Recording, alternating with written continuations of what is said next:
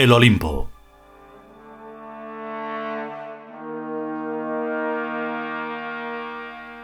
Undécimo capítulo. Segunda parte.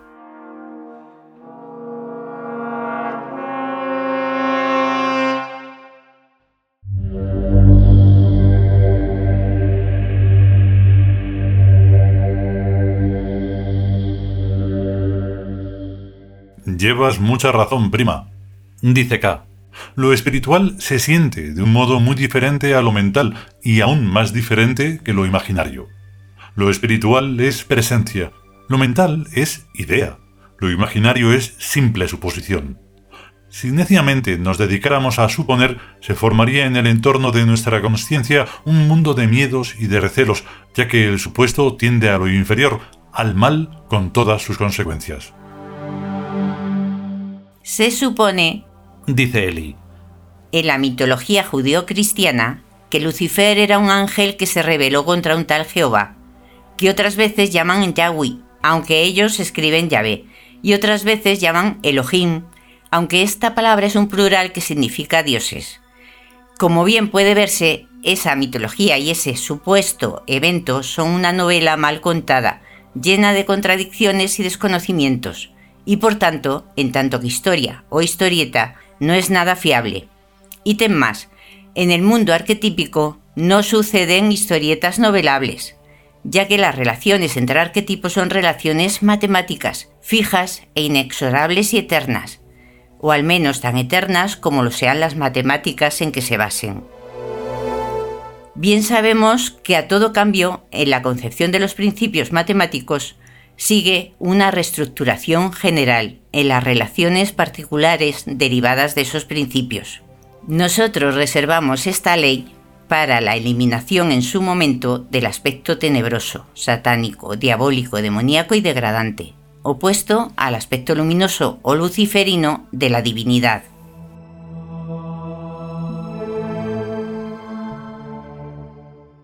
Lucifer es Horus, identifica Mai. Lo mismo que Satanás es Set.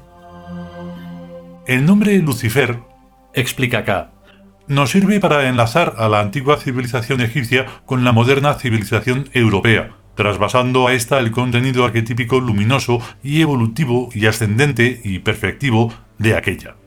Del mismo modo que su opuesto arquetípico Set se ha trasvasado semánticamente y espontáneamente al Satán o Satanás o Diablo o demonio de la mitología judeocristiana vigente en Europa. A nosotros todavía el nombre Lucifer, añade Eli, nos provoca un cierto escalofrío, aunque cada vez más fácilmente racionalizable, y por eso comprendemos que la mayoría de la gente sienta aún por ese nombre un santo horror. Pero es que el nombre Horus está demasiado alejado de la sensibilidad actual para provocar ni horror ni amor.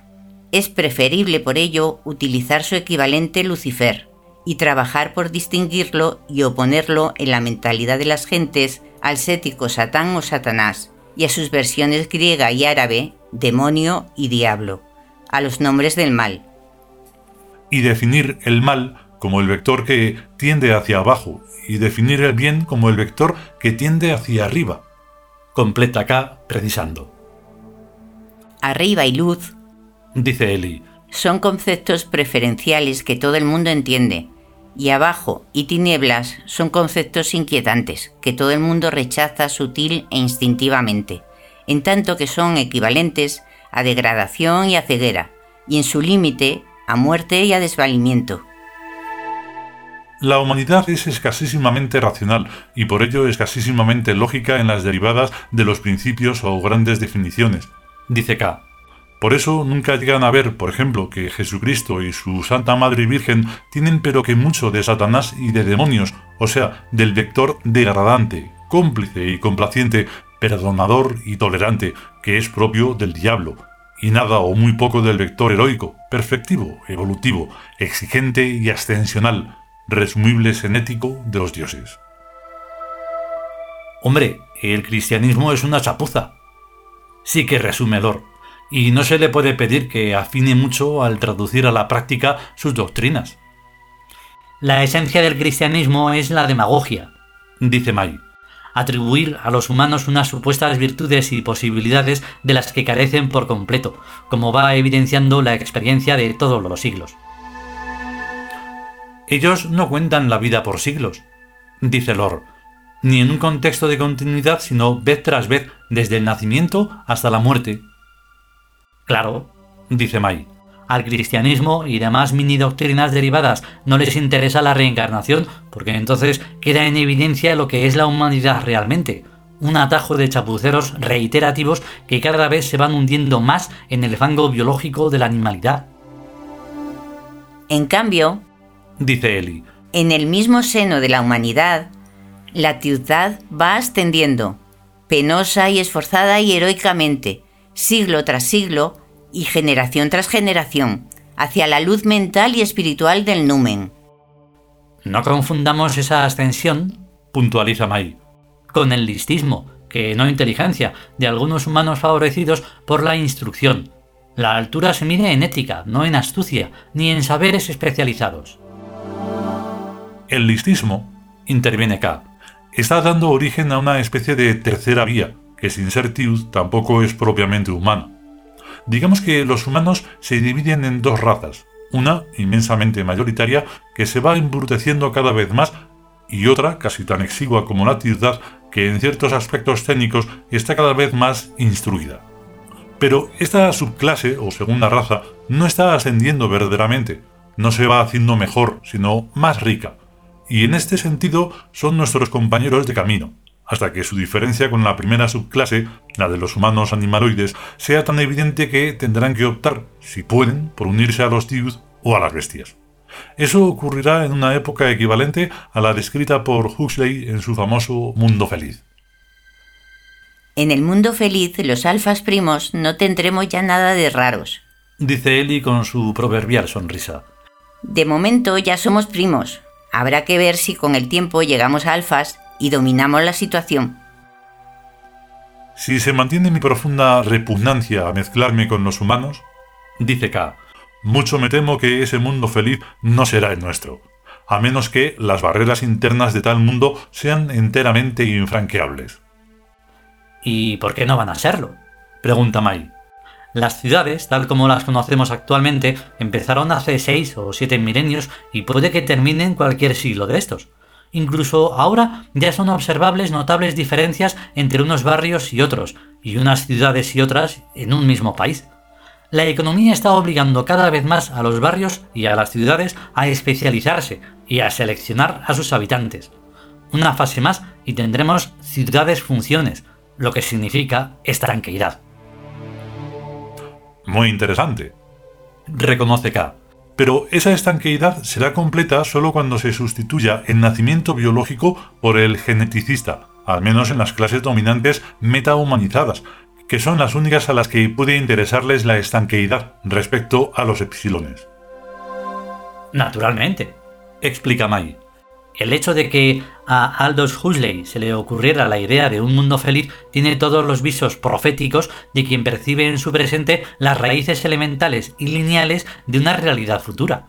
El mundo feliz era ya bastante discernible en la época de Huxley y lo es mucho más ahora, con la notable diferencia de que en aquella época la intensidad seductora de ese mundo era aún muy tenue y Huxley pudo resistirla y oponerse a ella.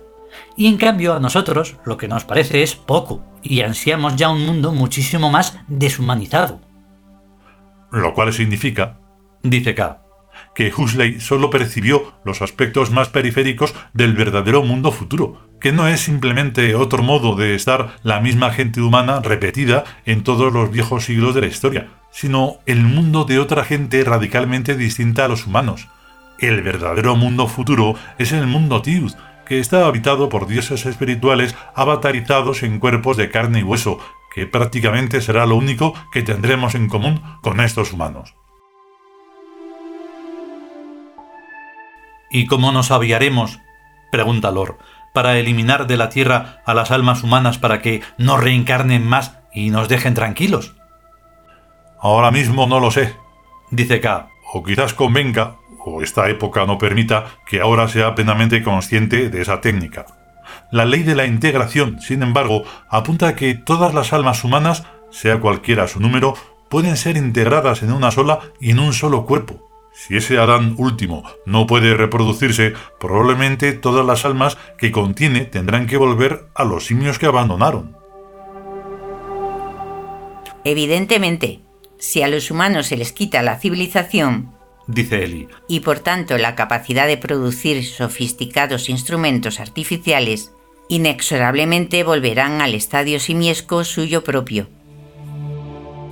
La civilización, dice K, es una bastante estrecha banda entre lo insuficiente y lo excesivo, y puede por tanto desaparecer, no solo por pérdida de elementos indispensables, tales como la cultura escrita, la escolaridad de los niños, la división coordinada del trabajo, sino por un exceso de desarrollismo y de su correspondiente sutileza, que acaba por superar las capacidades humanas de entendimiento y de comprensión, por lo que la civilización se hace insostenible y aplasta a lo humano. Ese es un proceso análogo, dice Eli, al de las bacterias del vino. Nosotros odiamos a la humanidad, dice K. Eso está clarísimo, pero no moveremos ni un dedo para destruirla ni para matar a un solo humano, ya que la dimensión ética nos lo impide. No somos asesinos, porque esto sería un rasgo humano incompatible con la ciudad. Debemos pues asistir como simples espectadores al suicidio de la humanidad, o por guerras nucleares, o por polución industrial, o por degeneración intelectiva, o por un desarrollismo demencial que convierta a los humanos en animales de granja. Tengo la impresión de que esto último es lo más probable. La civilización es un ente autónomo que crece con vida propia y se nutre devorándolo todo, tierras, bosques, mares y aún a los propios humanos.